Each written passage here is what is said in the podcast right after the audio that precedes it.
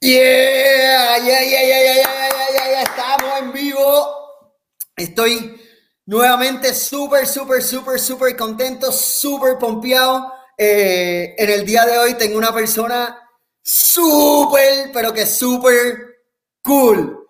Y él me entiende la pendeja. Él entiende lo que yo estoy hablando. Eh, en el día de hoy, esta persona aquí en Colorado eh, y a nivel mundial, mano, a nivel mundial, esta persona es conocida y cada vez que él va a un evento de triatlón, a uno de los eventos de franquicia de larga distancia, es reconocido en esta área. Eh, es una persona que siempre que la veo, la veo súper feliz, súper contenta, siempre gritando. Y una de las cosas bien bonitas que, que esta persona tiene es que siempre está dispuesto a ayudar en todos los eventos. Y eso a mí me impresiona mucho, eso a mí me encanta, me encanta, me encanta cuando hay personas que están dispuestas a ayudar, porque la verdad del asunto es que sin voluntarios no hay eventos. Sin voluntarios realmente no hay eventos, no importa qué marca, qué franquicia sea. Y eso es lo que hace los eventos tan especiales y eso es lo que hace personas como esta bien especial. Así que en el día de hoy tenemos al coach tenemos entrenador, tenemos el, el que ayuda en los eventos, voluntario, tenemos a un influencer, tiene una página que se llama Los Tree Animals, los Tree Animales en español. Y esta página, él te escribe un comentario y recibe como 300, 500 likes y después tiene como 300 comments y yo no sé cómo él le da reply a cada comment. So que en el día de hoy la entrevista la va a hacer en inglés. Este, tengo nada más y nada menos a George Céspedes, un boricua, cubano, cubano, boricua, oye, y americano, norteamericano.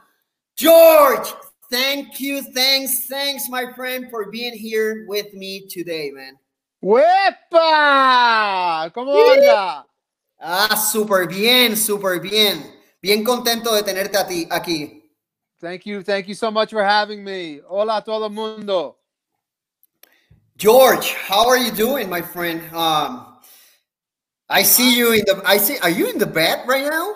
I am. I am actually in my bedroom. I because my wife, my wife and I both work from home, and my wife is upstairs in our office on an international call, trying to close a multi-million dollar deal. So I got moved to the bedroom instead of the office. so don't yell, please. oh no, I got I got the door closed. I can do whatever I want to. oh, that's awesome. Hey George, Pam is here and she's saying hi, Pam say. So hi Pam. Hola Pam, come on now.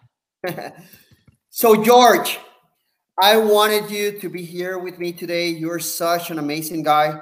Um, Thank you. You are such you are involved in the sport of triathlon in so many ways, not just as a triathlete, um, or as a triathlon coach or with your group as an influencer, but you also um, always helping people, always helping the events. Um, and I think this time of the year, uh, which we are living in hard times, right? How does that look for you, man? Um, so right now in my in my job as a coach, uh, I almost like I'm a psychologist, you know, trying to keep people motivated, trying to keep people happy.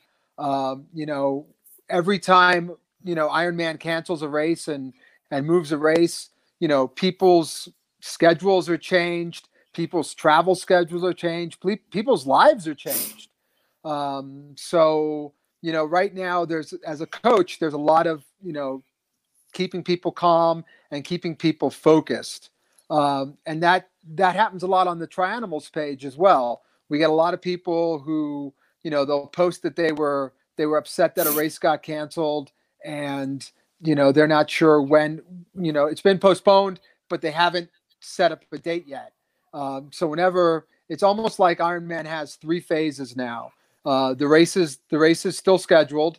Um, the race gets postponed but we don't get the email yet letting us know what the future options are and then we get the email with what the future options are and then we have to try and figure out what's going to work for us based on what other races are still scheduled for the rest of the year and what's going to happen with next year. Like I, I joked on my page the other day that, uh, hey, how's your how's your 2021 looking? Because a lot of us already have four or five races scheduled for 21. Exactly right, and it's it's so hard, like knowing the future and living the present. And I was talking with this one with about this with some other guy, a friend of mine, like living the present can be hard as well because you don't know what to do at some point. Um, and I bet that's happened to you with as a triathlete, triathlon coach, right? Right. Oh yeah, no. As so one of the things that for me, triathlon, you know, is, is a way to stay fit. And this is for me personally. It's a way to stay fit, it's a way to stay active, but more than anything else, it's a social, it's a social environment for me. You know, 90% of my friends are are through triathlon. Uh, you know, I look forward to the summertime here in Colorado when we can go to Boulder and we can meet we can meet the people from Boulder and Denver and go for a ride, or we can go down to Grant Ranch and swim, or you know there are Without Limits has races that go on, or Ironman has races. So you know there's always something going on with triathlon, and that's that's what our, our my social a big part of my social life has become is you know that interaction. So you know now as we're now as we're getting into May and we're still um, you know now we're not shelter at home now we're safe at home safer at home uh, i think that's the official designation that we're at here in colorado you know we're still staying home a lot of the time and this is a lot of the time when uh, you know we would be out riding our bikes uh, swimming uh, just you know lots of group interaction and that's missing now and i think that's the hardest thing for me during this whole pandemic. Uh, you know, sheltering at home and working is easy because I work from home. Um, I'm a life and health insurance broker and a triathlon coach, so I can do everything from home. My wife works from home, so financially we're fine. Um, you know, obviously the the Aquaman series that I run, we still don't know if that's going to happen. Uh, you know, but that's not a major source of income for me. That actually costs me money. So um, so financially, I'm fine. I think right now, for me, emotionally and spiritually, I'm a little drained because I get so much energy from other people.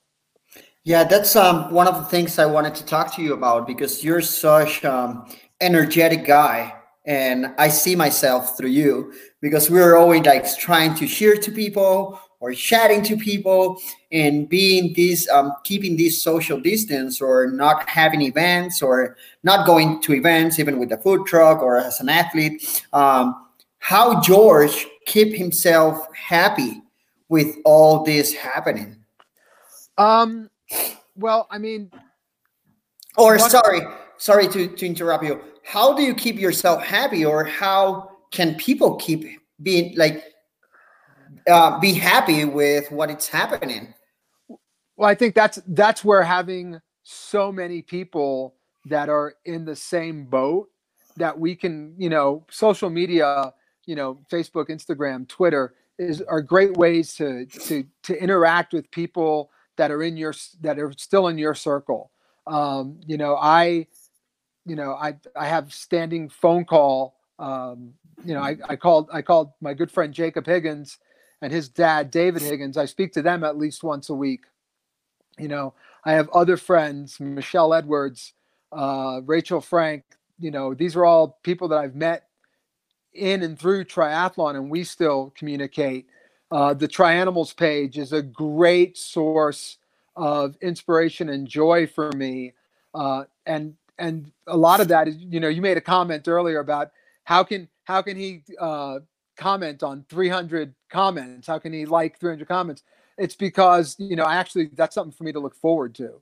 You know, when I when I am done with meetings or I'm done with work, and I can I can go to Facebook and interact with the Tri Animals. I can interact with the Tri Bike Transport team that I'm a member of. I can interact with the people from Without Limits, um, which is the race organization that I work with.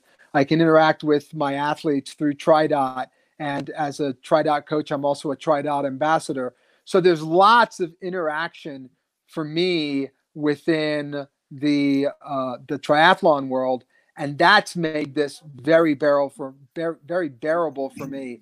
I would find I would think that someone who's more of an I would think that this time is much more difficult for a person who's an introvert than someone who's an extrovert like you and I. Because you and I, we're gonna we're gonna find someone to talk to. I'm gonna find someone who's gonna listen to me. You know, if it's not if it's not my wife, it's it's a friend, or you know, I'll I'll post something on my on my Facebook page. You know, like a poll. Like yesterday, I asked, uh, who would you choose between Led Zeppelin and Queen? You know, and just get people I don't care if they're arguing about music, you know, just get people interacting and talking. I want to make a pause about this because if you are if you're listening to this right now or watching or you're gonna watch this later, um, because this is gonna be in through all social media and all like podcasts, um, you have to like three try animal page, three animal, okay? That's in Spanish, by the way. uh, yes, I actually understood you. you. yeah, right. So this this guy has I don't know how many members, but it's such a fun page um, or fun group to be part of it and through social media. And I don't know how you do it, man, but you made it happen um, answering all those comments because that's hard. That's a lot of work, but um, uh, that's what makes you different from other people, and that's why I wanted to have you. One of the things that I wanted to have you here. Um, okay, before getting through this, explain me explain me something about your pants and your triathlon kits. So, what's the deal with your pants? And explain so people, if someone is not watching um, and it's listening, this can you please describe your pants? Your I, I'm gonna call it your the George Goodluck pants, okay, and the Trianimal kit uh, with thinking about the pants, right? Right. So, um, so for years, I actually own a couple of pairs of, uh, you know, one color shorts now. But for years, all I wore was plaid shorts. There was some type of plaid, whether it was, you know, mostly red, red and black plaid with some yellow, but you know, always plaid. And um, so when I started Trianimals, and we and we, you know, the first couple of years we had the kits. You know, one year we had the yellow, and one year we had the pink, and you know, different kits. And then one of the guys, Ricky Davis, sent me a message, and he's like, "Hey man, how come you don't have a plaid kit?" And as soon as he said that, I was like, "Oh my god, we need to have plaid kits." So that's how we came up with the plaid kits, and they've they've evolved you've seen our kits. You know that there's a oh, yeah. there's, there's a beer bottle in the back pocket or or in the side pocket of the of the triathlon kits. Um, so you know when Trianimals first started years ago in New York, um, we used to joke that we were a drinking team with a triathlon problem. Um, you know, as I as as as I've gotten older, uh, I drink a lot less. So now we're just a triathlon team that wears plaid kits. Uh, but we still wanted to pay homage to the to the beer. So that's why there's a beer on our on our kits. That's so cool. you know, I remember the first time that I met you, and I don't know if you remember about that. Uh, we met in, um, I think it was in 2014, 2013 or 2014 in a HITS race. In Grand Junction. When that accident, in Grand Junction when that accident happened. And, and since that very moment, you came like, hey, hola! And then we start chatting and screaming in, in, in, in Spanish, like we know how to exactly, do, right? Exactly. Well, actually, yeah, yeah. actually, we had a mutual friend, Susan McNamee. Uh, Second. And and I knew I had heard of Randy Soled, and uh, and I was there and I saw the Puerto Rican flags. You guys were all waving Puerto Rican flags, and I was like, "Ay, ahí está mi gente, voy para allá a saludarlo." So I went over to say hello, and then you're like, "Hi, I'm Randy Soled," and I'm like, "Oh my god, I know you. I don't know you, but I know you." And, you know, yeah, yeah, yeah. ever since then, we've been uh, we've been great friends, and there's nothing wrong with that. And it's nothing wrong. That's um, one of the things that I wanted to say. Like triathlon um, have we we have made so many friends through triathlon, and but also through even with this social distance and with the COVID and everything that is happening, we have a chance to still get together. If it's through social media, if it's through podcasts, if someone is listening, um, and, and that's one of the things that I wanted to bring to the table today. Like um, there is always someone um, that can listen to you, that can hear you, that can chat to you, um, who is having a situation just like you, just like me as a triathlon coach, as a um, or even as a people like um, like us, like I are very involved into it. And if someone is having some difficulties, I think that they can reach out to you or to me as well. Oh, right? of course. I, you know, I always say to people, you know, I, I'm here if if you need me, uh, you can get a hold of me. You can you can email me. You can text me. You can uh, Facebook message me. You can call me. You know, if you need me, I'm here. And and I I am I am the person who you know 90% of the time I can drop whatever it is that I'm doing to to speak with someone who just needs an ear or just needs someone to listen um, you know, there there are times when people, you know, I, I think as men we always want to, you know, the, the big joke is that men are always trying to fix problems. I've I've learned, and it took me a long time to learn this. I've learned that a lot of times the best thing we can do is just sit down, shut up, and listen. I totally agree with you. Um, and that's why I ask you this because I know that, like, I see myself on you in you and if someone has an issue i can they can borrow my ears that's what i always say right mm-hmm. so george how many years have you been in the sport um so i did my first triathlon in 1992 in um no 1991 in um Jesus, it was in it was in New Jersey. It was Asbury Park. No, not Asbury Park. Uh, it was it yeah it was uh, it was a little it was a little sprint triathlon in New Jersey, and I'll never forget. It was an it was an ocean swim, and you know I it, the, the waves were really high that day, and I jumped in and I tried to go under a wave and I didn't make it, and I came up and the wave pushed me all the way back, Ooh. all the way back to the beach. And I remember that I had gotten in the water before my friend, and I actually rolled by him. And he said that my eyes were, they looked like two big plates because uh, I, I was so scared. And that really scared me. But then I, you know, I got back in and was able to swim. The best part was there was a lot of surf. We, we body surfed in. Um, and then, you know, biked and ran, and that was my first one. It was 1991.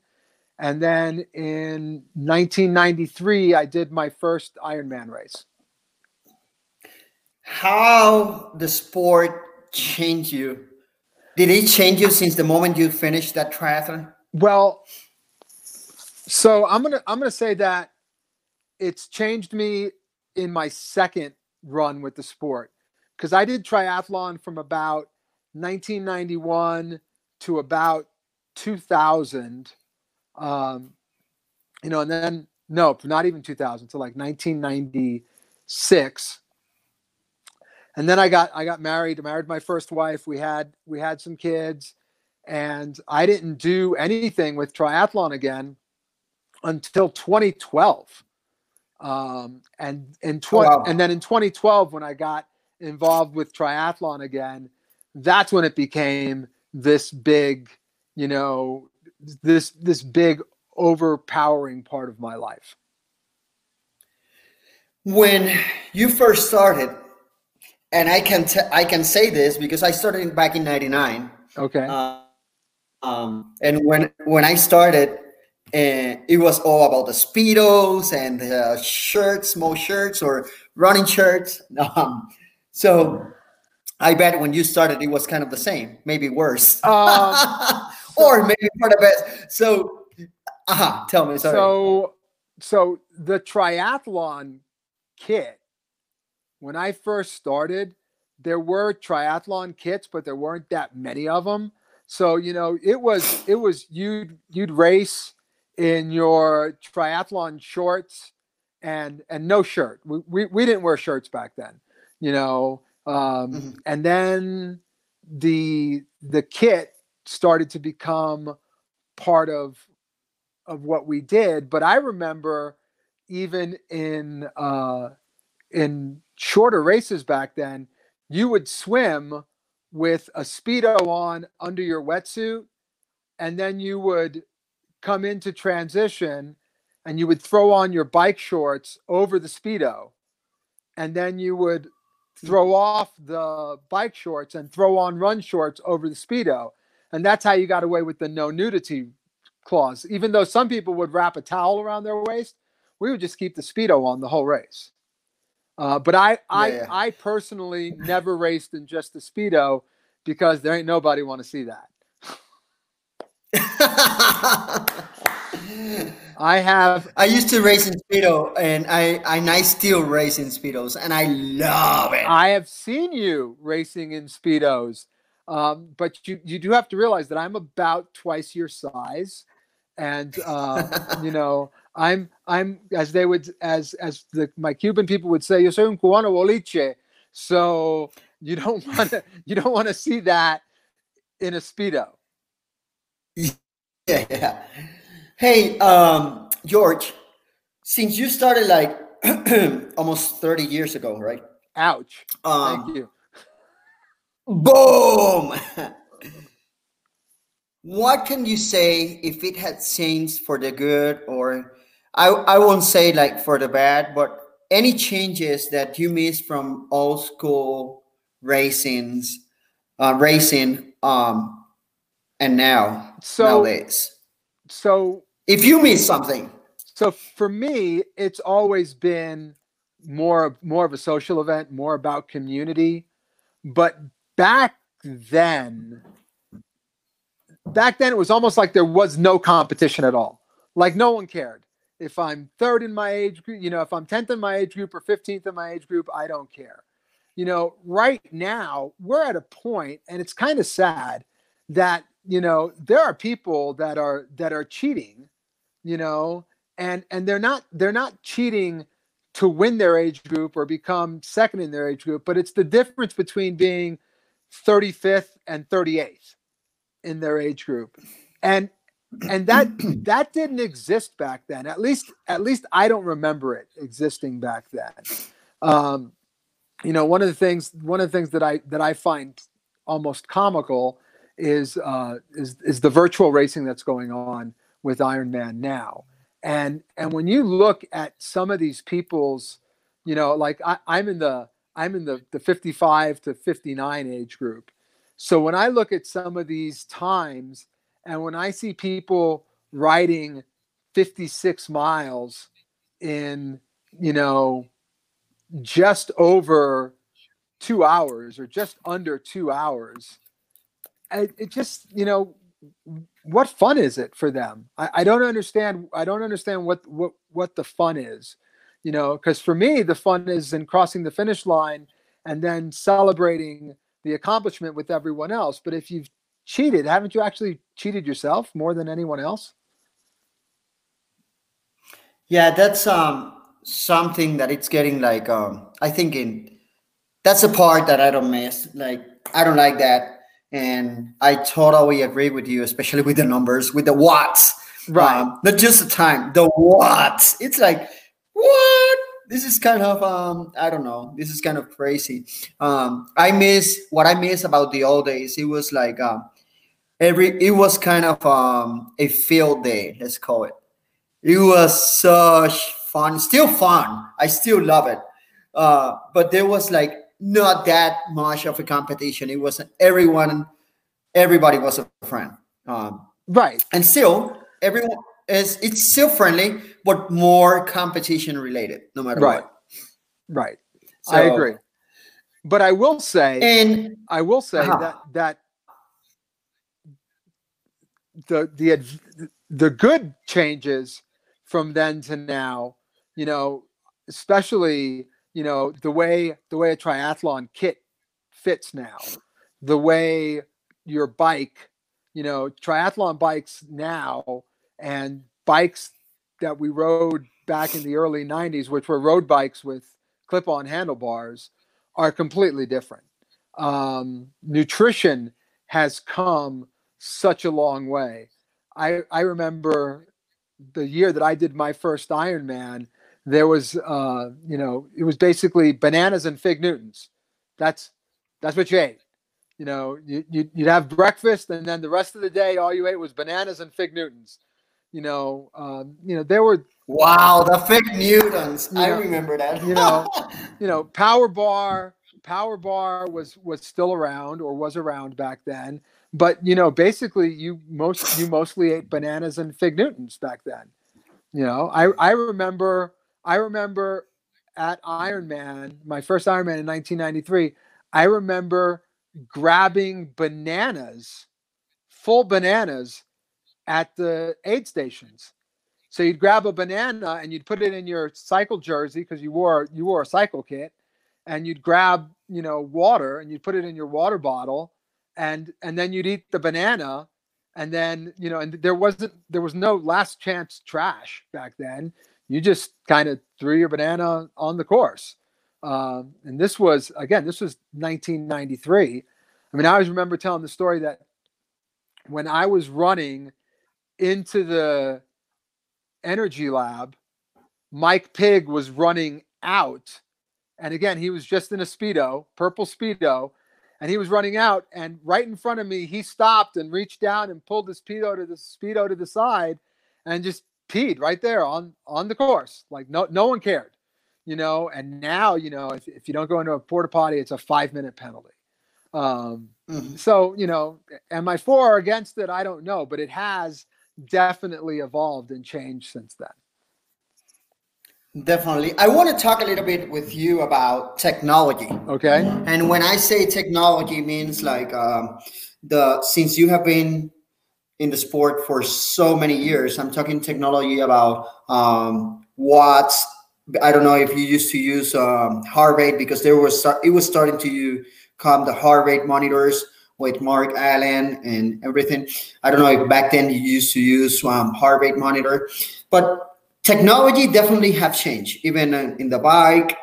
Oh yeah, on the running, like everything, it's technology now. Right. Uh, uh, can you talk a little bit about that, being a triathlon coach and a triathlete as well? Um, well, yeah, I, I, didn't do any coaching back then. Um, you know, I was, uh-huh. I was just a triathlete. And you know, all I had that I ever used was a CatEye on my on my bike, and that was it. And a and a Timex Ironman watch to, you know, to look at my to look at my pace per mile. And it, it didn't even show you, you know, your per mile pace. You had to do the math in your head. You know, if your first if your first mile was nine minutes and then you were 1820 you had to know that it was 920 if your next one was you know, 29, you had to know that that was 940. So, you know, you had to do the math in your head.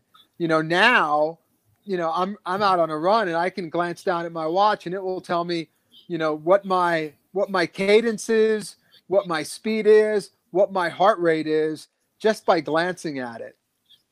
Now, you mentioned you mentioned heart rate, and the funny thing is, the first the first year that I did Ironman was 1993, and that was the year that Pauli Kiuru had Mark Allen beat.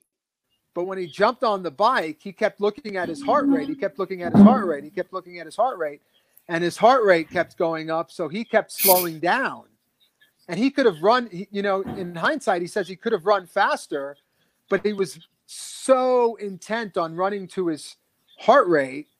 And back then, we didn't realize that the stress of being in a race the stress of the heat was going to elevate your heart rate more. You know, so again, technology has come a long way. You know, back in the 90s, no one talked about watts.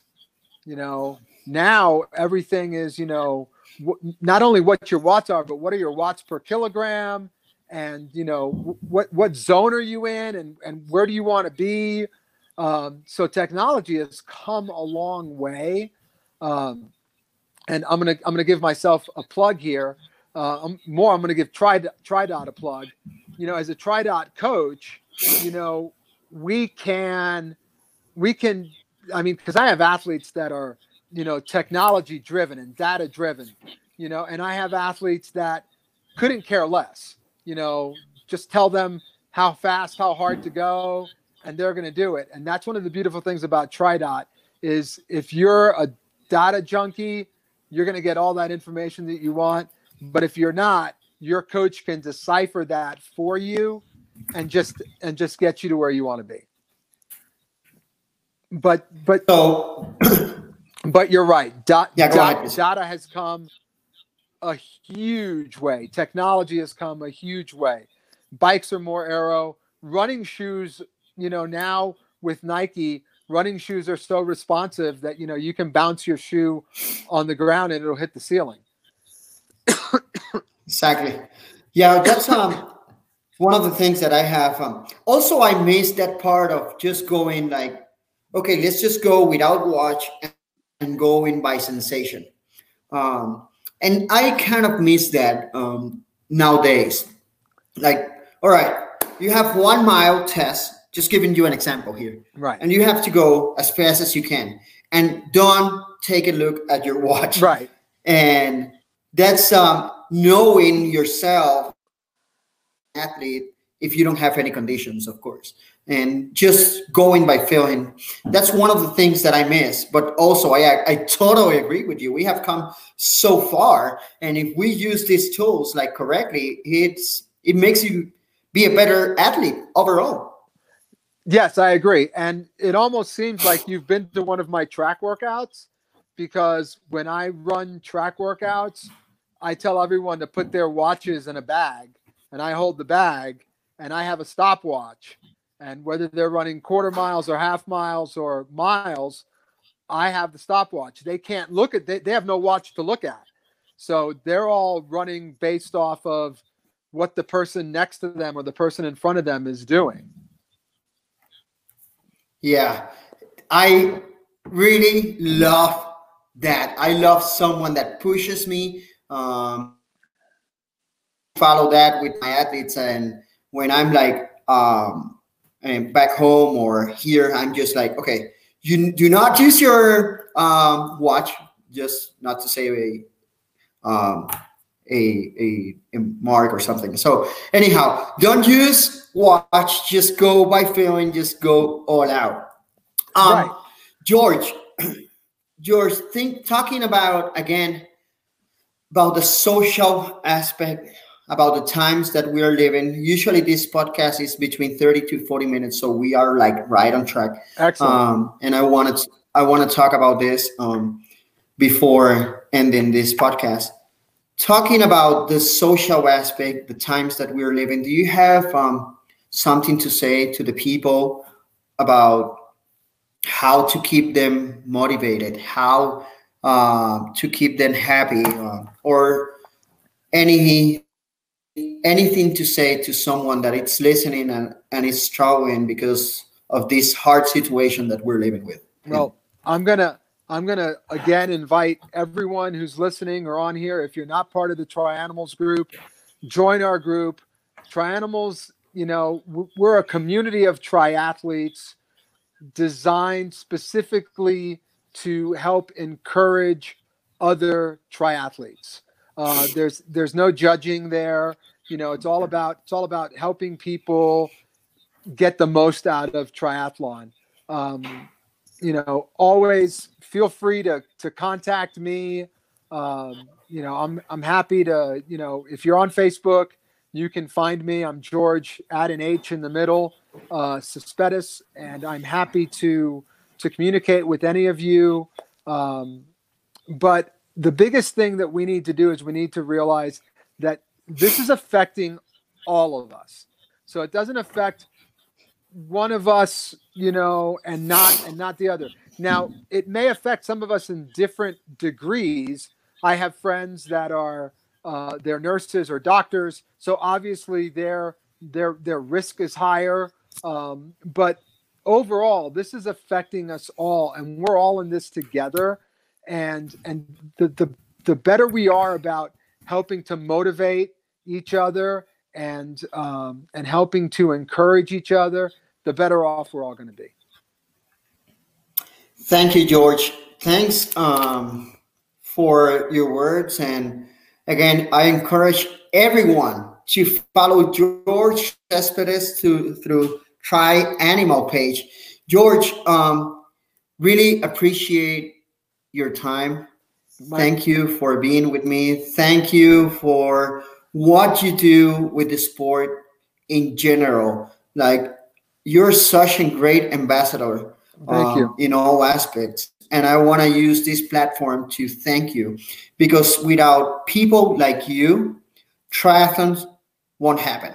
Well, um, you know, we have to say thank you to all the volunteers as you and all the people that are, are involved in this amazing sport just for the passion of it. So I really want to say thank you um, for that, and thank you for having the time to chat with me a little bit um, on this podcast. All right. Thank you so much. I can't wait to see you. Un abrazo. Gracias por todo. Gracias. Bueno, amigos, muchas gracias. Nos veremos en la próxima, este próximo jueves. Hey, George. um, before um, ending this podcast, next Thursday or this Thursday, I'm gonna have here Suzy Degazon. I don't know if you know Suzy Degazon. She's a ultra man champion, three times Ultraman champion. Wow! And she's and in 1999 she was national champion from Puerto Rico national champion in triathlon. So she's gonna be with us on Thursday. So um, she's gonna be sharing her story. So Este próximo jueves, amigos y amigas, voy a tener a Susi de Gazón.